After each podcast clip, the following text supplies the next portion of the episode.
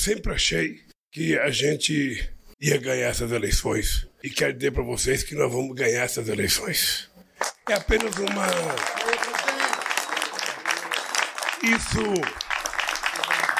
Isso para nós é apenas uma prorrogação. Uma guerra lá fora, de uma crise ideológica também, que tenho certeza que vamos poder melhor mostrar para essa parcela da sociedade e as mudanças que, porventura, alguns querem, pode ser pior. Até mesmo te mostrando aqui, melhor Argentina, Chile, Colômbia. Da redação do Jornal Zé Norte, eu sou Adriano Castor e nós vamos falar no podcast de hoje a respeito da eleição presidencial que ocorreu no último domingo, num segundo turno que será definido no dia 30 de outubro entre o ex-presidente Luiz Inácio Lula da Silva e o presidente atual Jair Bolsonaro. Quais foram os discursos de ambos os candidatos, o discurso também de Simone Tebet e Ciro Gomes. Hoje é quarta-feira, dia 5 de outubro de 2022.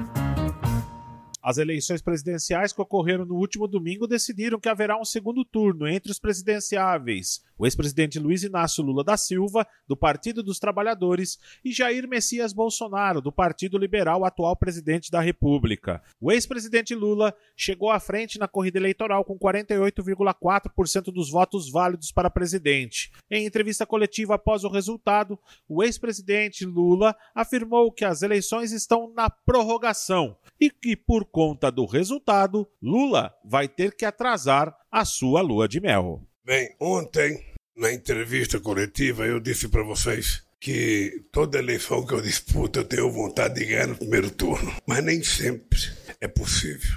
Há uma coisa na minha vida que me motiva, me estimula e me faz renascer a cada dia, que é a crença de que nada acontece por acaso. Nada acontece por acaso. Durante toda essa campanha, a gente teve na frente nas pesquisas da opinião pública de todos os institutos, mesmo aqueles que não queriam que a gente ganhasse, colocavam a gente em primeiro lugar. E eu sempre achei que a gente ia ganhar essas eleições. E quero dizer para vocês que nós vamos ganhar essas eleições. É apenas uma. Isso isso para nós é apenas uma prorrogação. A gente, para avaliar bem o que, que está acontecendo hoje, a gente tem que lembrar o que estava acontecendo há quatro anos atrás. Há quatro anos atrás, eu era tido como se fosse um ser humano jogado fora da política.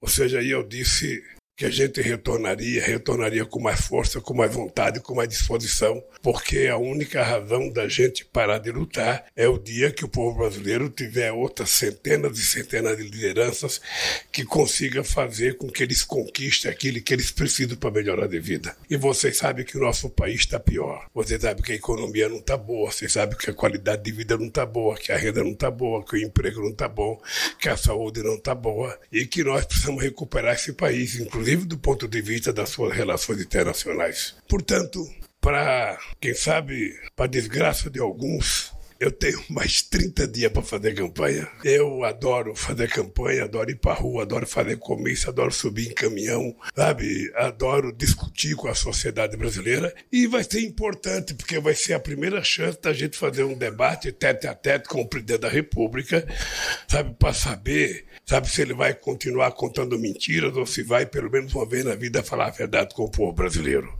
Eu acho que é uma chance que o povo brasileiro me dá é uma segunda chance. Ah, Lula, aquele, aquele debate não valeu muito, porque aquele debate, sabe, tinha gente estranha. Vamos deixar o segundo turno para você poder debater só com ele, para a gente poder medir, fazer comparações do Brasil que ele construiu e do Brasil que nós construímos do nosso período de governo, da qualidade de vida do povo, da alegria do povo com o que o povo vive hoje. Eu tinha pensado, se eu ganhasse no primeiro turno, eu ia tirar uns três dias, fazer uma pequena lua de mel. Mas é o seguinte, vai esperar para o dia 30 de outubro. Como eu faço aniversário dia 27 de outubro, quem sabe eu ganho de presente a grande vitória que eu precisava, como foi em 1900, em 2002. Em 2002, as eleições se deu exatamente no dia 27 de outubro. Então, é o seguinte, a partir da manhã tem campanha.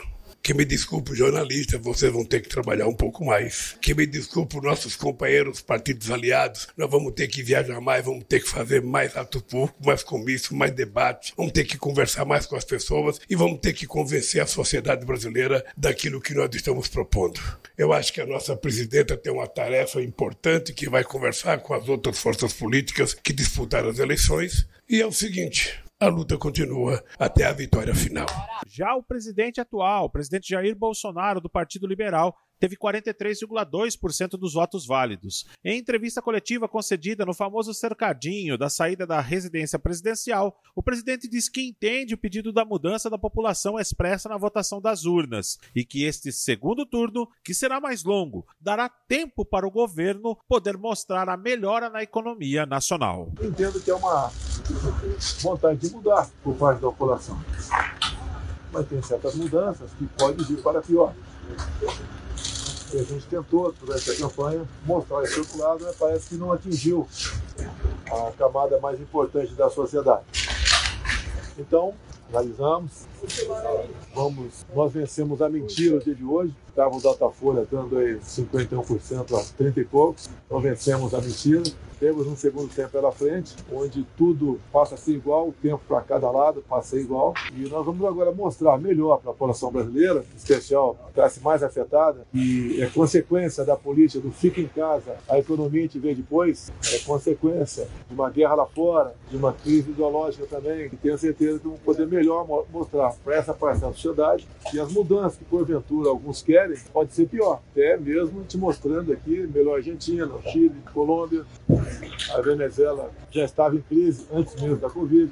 Eu entendo que é por aí o nosso trabalho, por ocasião do segundo, talvez mostrar um pouco mais o que foi a pandemia também. O Brasil comprou 500 milhões de doses de vacina para quem é, se sentiu no dever de, de se vacinar. Então nós só temos dados positivos e acredito que um vai ser um primeiro para o segundo turno bastante elástico, não, quatro semanas, não três, como geralmente acontecia, é, dá para explicar bem a população o que aconteceu. Existe o sentimento da população que a vida dele não ficou igual o que estava antes da pandemia, ficou um pouquinho pior. E a tendência é buscar um responsável. E o responsável sempre é o chefe do executivo. Só que nesse segundo turno agora a gente vai mostrar para eles que a, a, mudança que porventura estão buscando, no bem entender, vai ser para pior. Haja vista aí, Argentina, Colômbia, Venezuela, confiança total, é, até porque eu acho que se desmoralizou de vez o Instituto de Pesquisa. É, o Datafolha estava dando 51 a 30 e poucos, a diferença foi 4. Então, é, isso tudo ajuda a levar votos para o outro lado. Tá? Isso vai deixar de existir. Até porque eu acho que não vão continuar fazendo pesquisa, pessoal. Né? Não é possível. E as urnas? Você considera que as eleições foram Olha só, limpas? as pesquisas estão desmoralizadas. Então tem o segundo turno, é, as Forças Armadas participaram né, da transparência eleitoral, todos são unânimes, não só das Forças Armadas, qualquer lugar do mundo. E esse sistema nosso não é 100% blindado, então sempre existe essa possibilidade de algo anormal acontecer num sistema totalmente informatizado. Mas, então o senhor confia nas urnas? Olha, estou aguardando o parecer aqui da defesa.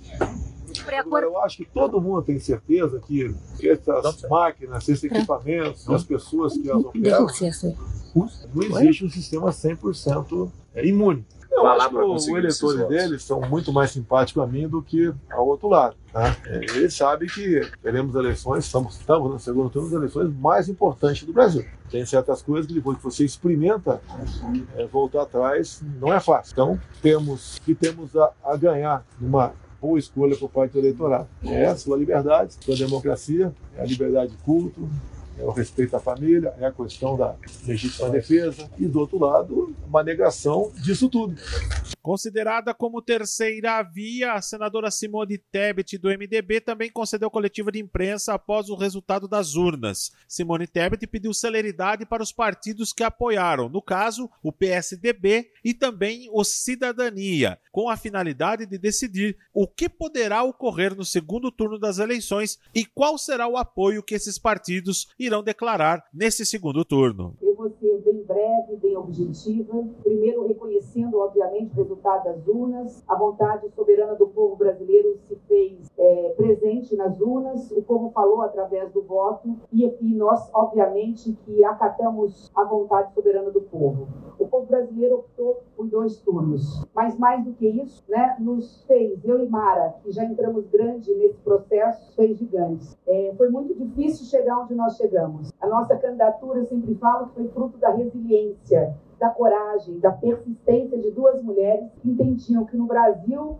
que é majoritariamente feminino, não podia, diante de tanta complexidade, de tanta dor, de tanta desigualdade, tanto retrocesso, não ter uma voz feminina, no caso duas, para falar do Brasil que nós mulheres queremos e para quem queremos esse Brasil. Então, apesar de tudo, contra tudo e contra todos, nós saímos do zero, fomos, dávamos a cada dois passos um passo para trás, a todo momento tínhamos que justificar que a nossa candidatura era para valer, que a nossa candidatura seria homologada no colégio né, dos partidos políticos, e nós conseguimos, através dessa caminhada, fazer uma caminhada muito bonita. Eu estou muito feliz com o resultado que nós conseguimos obter, porque mais do que uma campanha eleitoral, eu falava isso desde o começo, era uma campanha política, uma trajetória de marcar posições, de que daqui para frente as mulheres brasileiras não vão ser mais eco, vão ser vozes na política brasileira. Os homens vão ter que ouvir também o que as mulheres têm a dizer para a política brasileira todos os setores. Da mesma forma que nós não seremos apenas coadjuvantes, nós queremos estar assim, ó, lado a lado dos homens como protagonistas da história do Brasil. E é isso que nós fizemos, eu e Mara, percorrendo o Brasil. Nós fizemos questão de dizer que nós mulheres somos tão competentes, tão corajosas, tão resilientes e que nós tivemos uma campanha diferenciada de todas as demais. Porque para nós o Brasil é inclusivo. O Brasil só será verdadeiramente justo quando for dos 215 milhões de brasileiros. Por isso que Mara está aqui. Não porque é mulher. Nós não queríamos necessariamente uma chapa 100% feminina. Nós queríamos uma chapa inclusiva. Porque Mara representa milhões de invisíveis que ficam dentro de casa, esquecidos, marginalizados, porque são pessoas com deficiência ou com doenças raras e não têm acesso ao mínimo dos serviços básicos que são de direito garantido pela Constituição Federal. As urnas nos traz a uma reflexão. É preciso entender o recado das urnas. E nós não estamos falando apenas na candidatura majoritária à presidência da República. É preciso fazer uma reflexão em relação a, aos candidatos eleitos para o Senado, para as câmaras federais e para os governos estaduais. E eu quero, portanto, ser muito breve na minha mensagem. Há muito sim o que refletir, mas jamais nos omitir. Então, eu quero dizer, com todo respeito, como política partidária, eu respeito o processo eleitoral que não terminou agora porque agora é hora dos presidentes dos nossos partidos se posicionarem e se pronunciarem. Eu espero que o façam e o façam rapidamente, para que depois eu possa, como candidata à presidência, a presidente da República que fui, esse momento tão complexo, onde nós temos sim que analisar os resultados da UNA para que eu possa me posicionar.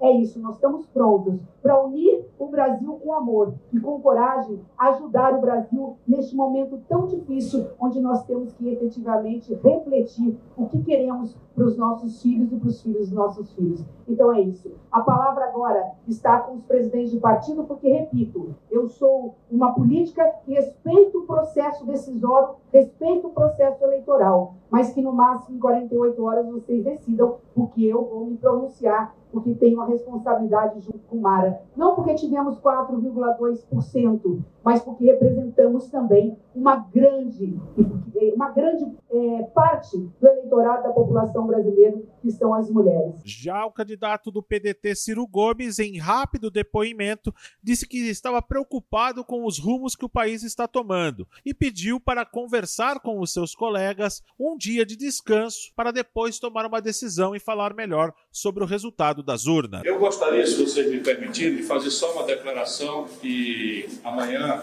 na sequência, eu, eu, eu poderia desdobrar naturais curiosidades que vocês têm trabalhando quando trabalham com o zelo profissional de vocês. Eu quero, se me permitirem, agradecer, agradecer do fundo do coração aos brasileiros e brasileiras que todos os rincões do Brasil deram a mim o seu voto, apesar de tudo que aconteceu quero dizer a vocês que eu estou profundamente preocupado com o que eu estou assistindo acontecer no Brasil. Como vocês sabem, eu vou inteirar 65 anos de vida e tenho 42 deles dedicados ao amor, à minha paixão ao Brasil. Eu nunca vi uma situação tão complexa, tão desafiadora, tão potencialmente ameaçadora sobre a nossa sorte como nação. Por isso eu peço a vocês que me deem mais algumas horas para conversar com meus amigos, conversar com meu partido, para que a gente possa achar o caminho achar o melhor caminho, o melhor equilíbrio é, para bem servir a nação brasileira. Portanto, muito obrigado a vocês por terem vindo. Boa noite por hoje. A campanha do segundo turno das eleições terá a duração de quatro semanas. Será o período mais longo da história. A votação do segundo turno será realizada no dia 30 de outubro, o último domingo do mês. Esse foi mais um podcast do Jornal Zenorte, trazendo para você as últimas notícias de Sorocaba e região. E nós voltamos amanhã com muito mais notícias, porque se tá ao vivo, impresso ou online, tá no Zenorte.